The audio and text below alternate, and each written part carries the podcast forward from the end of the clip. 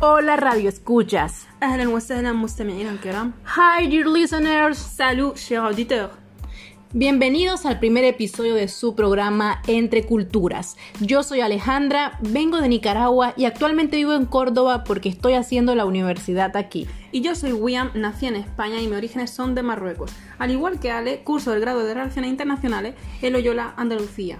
En esta ocasión vamos a hablar de un tema que hay veces que es olvidado por los grandes medios internacionales, pero que es muy importante. Efectivamente, y es que esta vez les vamos a contar sobre el conflicto armado en la República de Sudán del Sur, principalmente el periodo post-independencia. Para entrar en materia, Uyam, contanos, ¿cuál es el orden de la conversación? Bueno, para desarrollar el tema vamos a tratar de contestar a cinco interrogantes importantes. En primer lugar, ¿de qué crisis se trata? Tenemos que situar en un contexto político, histórico y social. Segundo, ¿qué importancia tiene para el orden internacional? En tercer puesto, ¿qué cobertura han hecho los medios de comunicación? En cuarto lugar, ¿cuáles son los medios internacionales que más atención prestan a la crisis? Y por último, pero no menos importante, ¿qué conexiones existen entre los medios? ¿Tienen los medios interés en la crisis? Excelente, William, muchas gracias. Y para ponernos en situación, hay que decir que la República de Sudán del Sur es conocida como el país más joven del mundo, fundada oficialmente en el 2011. Tiene una población de casi 12 millones de habitantes, aunque varios millones están huyendo a causa del conflicto que les contaremos. Como muchos países en África, Sudán del Sur es un país muy rico en recursos que han sido explotados para el beneficio de grupos en el poder y que muy pocas veces la explotación de estos recursos se traduce en beneficio para los pobladores del país.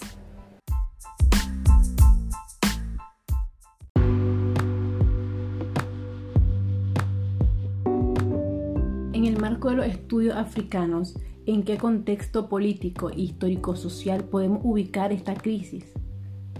Nos situaremos en la esfera internacional tras el fin de la Guerra Fría. En ese momento, Sudán cobró una enorme trascendencia por convertirse en tiempo récord en el tercer productor de petróleo de África, con una reserva de crudo aún desconocida. Más hacia adelante, sabemos que en el 2011 hubo una aplicación de un referéndum seccionista. ¿Qué pasó tras la aplicación de este instrumento? En ese año, Sudán dejó de ser el país más extenso de África para dar paso a la República de Sudán del Sur. El nuevo escenario puso a Salva Kiir y a Riek Machar, que son dos históricos rivales y líderes de distintas, distintas facciones de la milicia del Ejército de Liberación del Pueblo de Sudán, en una lucha constante por el poder. Al final, uno quedó como presidente y el otro como vicepresidente. La situación acabó empeorando cuando los líderes militares, conscientes del poder adquirido, empezaron a instrumentalizar e influenciar a los diferentes grupos étnicos de la sociedad para así maximizar su poder, provocando el descontento de la población. El auge de ese clímax se empezó a alcanzar en 2013, con el fallido intento golpe de Estado por el vicepresidente Riek Machar, que estaba totalmente en contra del presidente Kiir. Si bien el golpe fue evitado, el malestar general y las tensiones se dieron de tal forma que propiciaron el estallido de la guerra. Sabemos que actualmente hay un debate entre si fue o no fue un golpe de Estado, pero más allá de esta discusión, tras estos años de conflicto, ¿cuál es la situación de este país africano? En resumen, si le sumamos la inestabilidad política y la climatología adversa, da como resultado un país empobrecido. Y así es como lo declara la ONU en 2017 en Sudán del Sur, entre otros varios países. Esto ha causado varios desplazamientos a lo largo del país en busca de refugio. Nunca se ha logrado una paz definitiva y los bandos no han podido conseguir ponerse de acuerdo hasta el año 2018. Yo creo que es precisamente por este tema humanitario, ¿no? Que este conflicto alcanza importancia a nivel internacional, porque aun cuando el derecho internacional humanitario no lo calificaría como un conflicto internacional, hay que decir que la escalada de la violencia y las consecuencias nos pueden permitir considerarlo un conflicto de envergadura internacional porque este, el enfrentamiento entre estos grupos ha supuesto una repercusión humanitaria importante. Cerca de 2 millones de personas sudaneses han tenido que abandonar sus países su país específicamente en busca de refugio en el extranjero. Y esto supone que los estados, principalmente los que están más cerca de la frontera sudanesa, tienen que generar acciones para asumir la responsabilidad internacional en virtud del pacto para los refugiados. Al mismo tiempo, hay que decir que esta situación humanitaria no supone la no existencia de intereses políticos. Sabemos bien que hay toda una amalgama de intereses geoestratégicos de estados específicos como Estados Unidos, China, Rusia, que se ubican en el centro de este conflicto. Pero volvamos al tema humanitario, porque es que este conflicto ha hecho que se genere la primera crisis humanitaria por gravedad en África y la tercera en el mundo. Y por esto no es de extrañarse que la llamada preocupación internacional ha sido constante. Y no es casualidad que el mismo año del referéndum seccionista, el Consejo de Seguridad de la ONU afirmó que la situación en Sudán del Sur seguía siendo una amenaza para la paz regional. Y aún más que de acuerdo con el capítulo 7 de la Carta de San Francisco, se establecerá la misión especial de Naciones Unidas para la República de Sudán del Sur. Ahora revisemos qué pasó en años más recientes. En el 2016 tenemos que la Comisión de Derechos Humanos estableció eh, una comisión para monitorear y supervisar el respeto a los derechos humanos y efectuar recomendaciones para evitar violaciones dentro del conflicto. Pero también en una esfera del multilateralismo hay que decir que espacios de integración como la Unión Europea y países o estados como Rusia y China han desempeñado un papel discreto en esta etapa de conflicto a pesar de que tienen intereses bien localizados, intereses de corte económico y de extracto, exportación. Ya lo sabemos así en el caso de China, que ya sabemos que el fenómeno de la avanzada asiática en el continente africano supone un tema de interés a nivel internacional económico y geoestratégico. Pero por otro lado mencionemos a Estados Unidos, que ha intervenido a través de su diplomacia multilateral de manera más directa en el conflicto, sobre todo justificando algunas intervenciones desde un perfil humanitario. Y es que con esto vamos a pasar a nuestra tercera pregunta. ¿De qué manera han cubierto los medios de comunicación el conflicto en Sudán del Sur?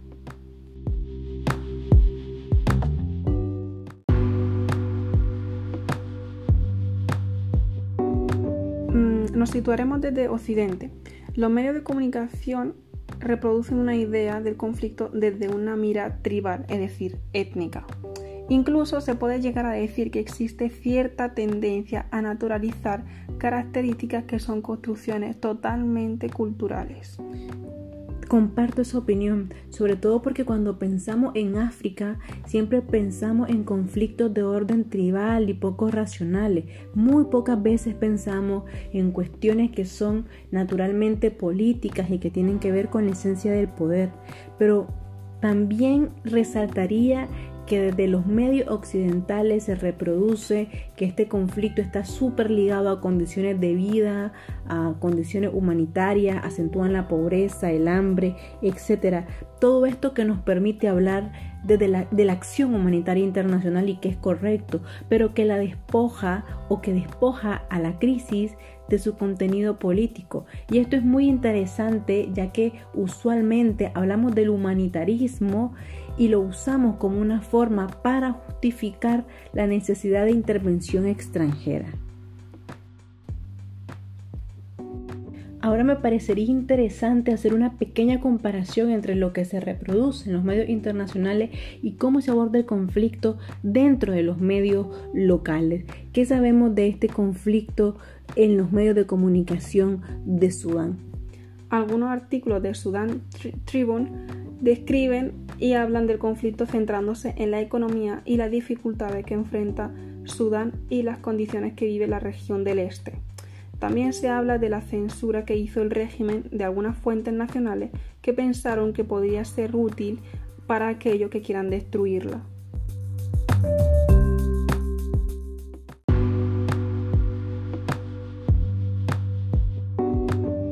Bien, pasemos a revisar qué medios occidentales dan mayor atención a este conflicto desde una visión internacional. Tenemos a BBC News, que tiene como propietario British Broadcasting Corporation y es una agencia estatal de Londres. También tenemos El País, que es parte del grupo Prisa, en el que hay distintos accionistas. También tenemos en Francia la France 24, que pertenece a la Sociedad Nacional de France Media Monde. Y por último también tenemos a New York Times de New York Times Company.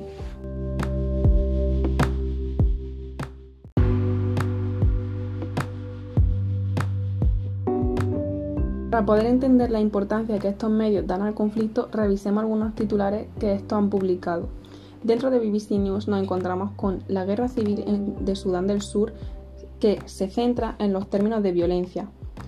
En el país tenemos a Sudán del Sur, un país que se muere, en el que se destaca a la pobreza como un elemento relevante del conflicto. En la France 24 nos encontramos a los exiliados en Sudán, refugiados de Tigre, afrontan una lucha por la supervivencia, en el que remarca las condiciones humanitarias que esta población está sufriendo. Por último tenemos a New York Times, uno de los titulares que más destaca es las fuerzas sudanesas matan y violan a centenares en campaña brutal. Nos muestra de nuevo la violencia, la ilegalidad y el quebrantamiento de los derechos humanos.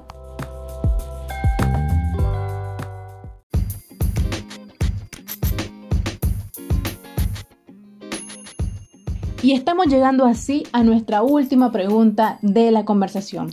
¿Qué conexiones existen entre estos medios? ¿Tienen estos medios intereses? Si hay que revisar las conexiones, tendremos que hacerlo a partir de saber qué accionistas comunes se encuentran en estos corporativos.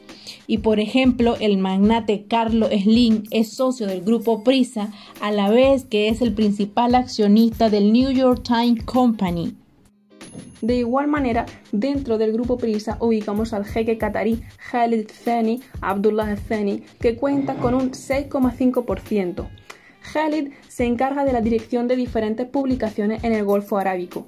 El jeque de Prisa es conocido en el mundo de las finanzas por presidir el Banco Internacional Islámico de Qatar, que es el quinto banco islámico y principal impulsor del proyecto AS Arabia.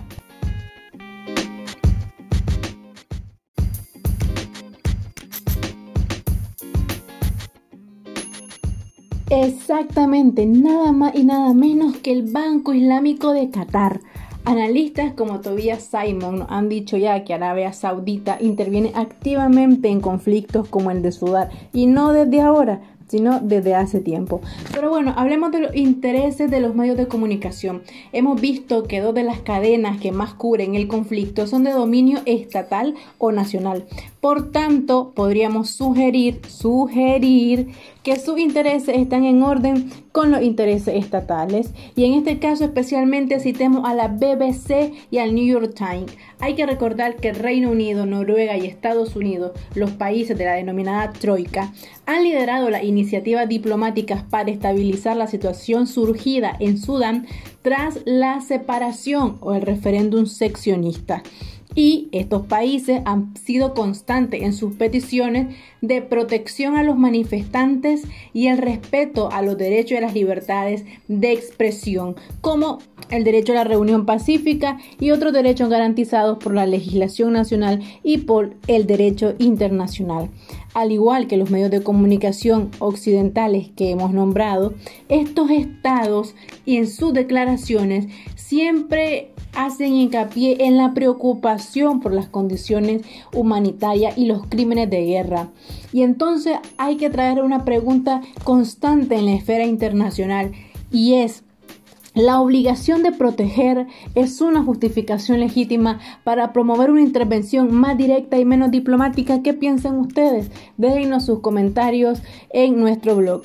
Pero sigamos con esto. Por otro lado, creemos que uno de los intereses de estos grandes medios es el construir una realidad de cara a las audiencias que facilite la movilización de la opinión pública en favor o en contra de determinadas acciones que decidan los ejecutivos o los representantes de los países ante los órganos de integración. o bien lo que hemos estudiado, cómo crear el framing, pues cada evento que se comunica desde los telediarios, los diarios, los registros narrativos para las redes sociales, están llenos de contenido con un enfoque elegido que aísla, que aísla ciertos puntos y destaca otros. Una vez presentada la terrible realidad de Sudán a la audiencia europea, los discursos de las élites tendrán más facilidad de formar la opinión de las masas y de sugerir ciertas acciones. Los debates públicos, por ejemplo, sobre migración o sobre intereses y valores culturales, tienen que ver con el discurso que los líderes políticos ofrecen a su audiencia. Por tanto, hay que decir que los discursos de las élites tienden a enfatizar las consecuencias adversas para los empleos, los impuestos, el crimen, la escuela, las normas culturales, la armonía social, la recepción de inmigrantes y el apoyo a ciertas acciones bélicas.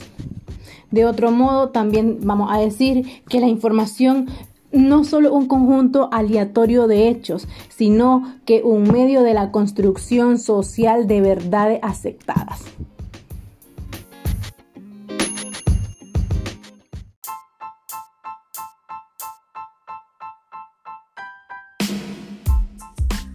Pero bueno, we are running out of time. Y en conclusión, aunque el conflicto de Sudán del Sur no es el medio del que más escuchemos, no hay que tener dudas en que existen intereses específicos desde los medios de comunicación que usualmente pueden estar en orden con los intereses de los estados-naciones, que ya sabemos que a pesar de mucha discusión siguen siendo actores principales y fundamentales dentro de las relaciones internacionales. Quiero dejar que William se despida de nosotros, pero antes recordarles que por favor nos dejen sus comentarios porque estamos deseosas de saber qué opinan ustedes, qué piensan. شكرا مستمعينا الكرام مع اللقاء. Au revoir. Adiós, nos vemos en la próxima y no olvides dejarnos tus comentarios.